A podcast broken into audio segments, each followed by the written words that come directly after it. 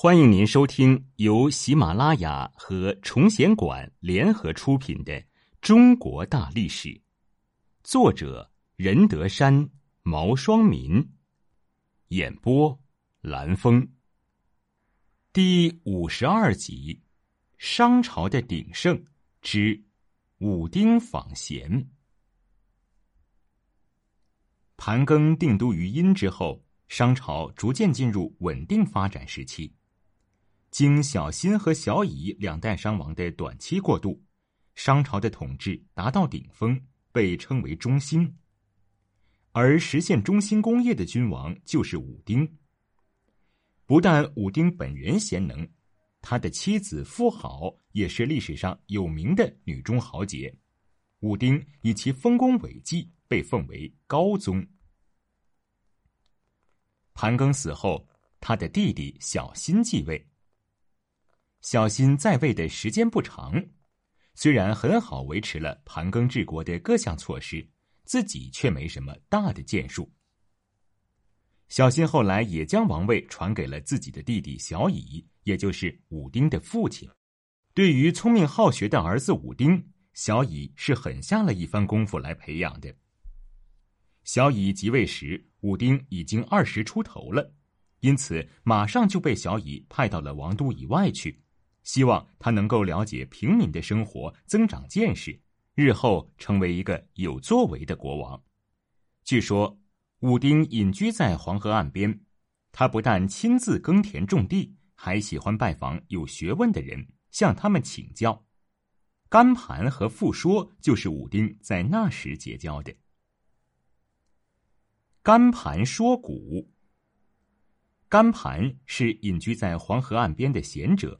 善于讲史论今，武丁听说甘盘是一个学识渊博的隐者，就前去拜访。甘盘起先并不知道武丁的王子身份，在和武丁交谈后，看出他不是个一般人，联想到商王小乙的儿子一直居住在民间，便问他是否就是当今的太子。武丁为了向甘盘求教治国之道，就以实相告。甘盘见武丁如此真诚，就毫无保留的讲述了商朝自商汤灭夏建国以来，经历了二十一王三百余年的兴衰历史。武丁听了以后很受启发，就拜甘盘为师，请求甘盘教诲。甘盘见武丁非常聪明，又有远大的抱负，想到小乙一死，肯定是武丁继承王位，便答应了武丁的请求。愿意尽力辅佐这位未来的国王。傅说拜相。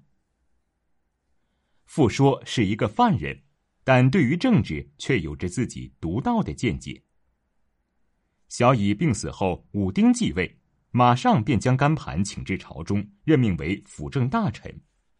按照礼节，父亲死后，儿子要守孝三年，国王也不例外。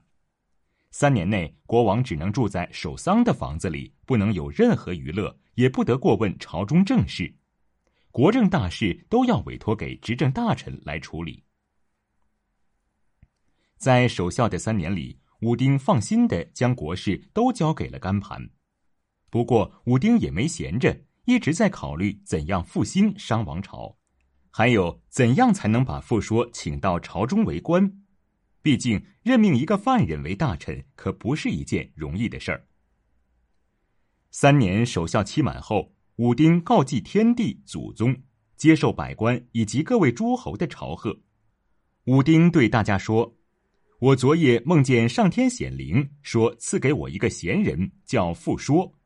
只要得到此人，我朝将会兴盛起来。”说完，武丁把傅说的画像拿了出来。据说是梦中见到的样子，然后在群臣百官中挨个核对，看了一遍，当然找不出来了。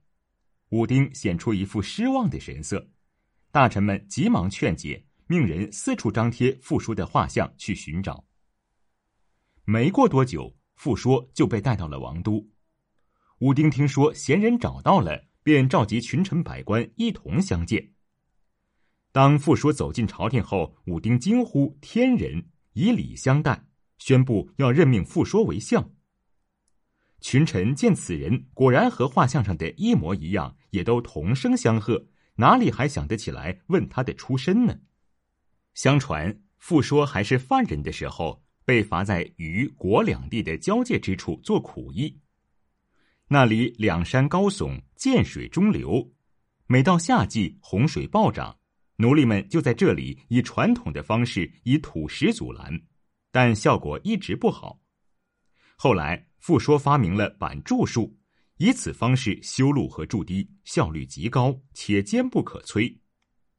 板柱术就是先挖筑倒梯形的基槽，再在槽底平面上分段分层夯筑方块板，每块板的大小不同，一般在两米左右。而板柱的方法至少有三种：一种是以立柱固定甲板，四面板块同时夯筑。第二种是依次逐块夯筑，夯筑完一块就抽掉甲板，再夯筑另一块。第三种则是在板块内直接填土，经夯打而成，夯层较厚。后人从此沿用这个方法筑路造房，甚至长城都是用这个方法修筑的。武丁与傅说，傅说成为武丁的近臣后。武丁对他十分尊敬，说道：“请你早晚进谏，以帮助我修德吧。如果我是铁器，要用你做磨石；如果我渡大河，要用你做船和桨；如果年岁大旱，要用你做淋雨。敞开你的心泉来灌溉我的心吧。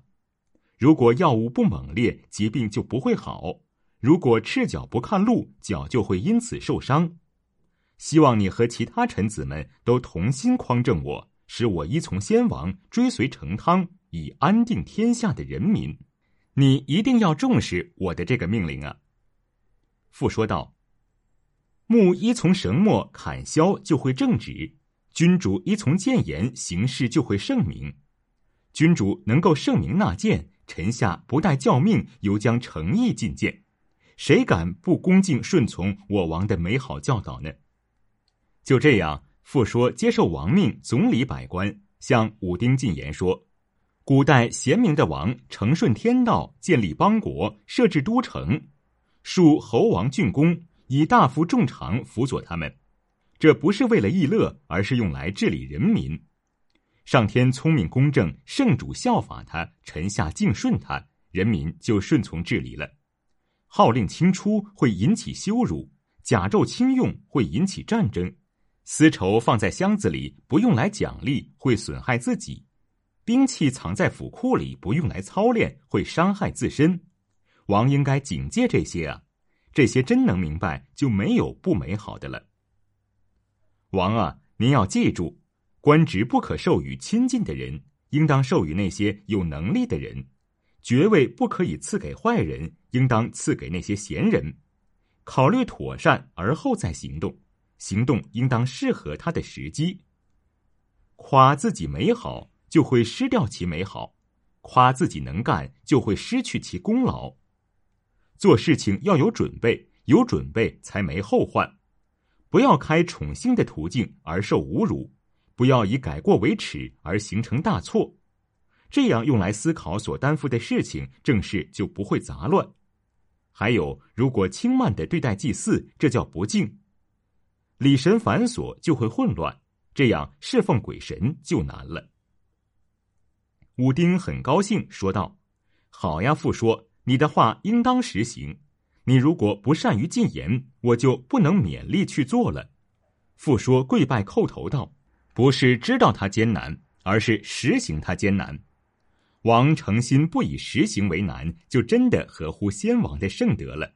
我父说，如果不说，就有罪过了。”武丁点头表示赞同，说道：“我旧时候向甘盘学习过，不久就出巡到荒野，入居于河州，又从河州回到博都。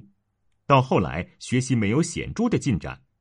你应当顺从我想学的志愿，比如做甜酒，你就做曲涅；比如做羹汤，你就做盐。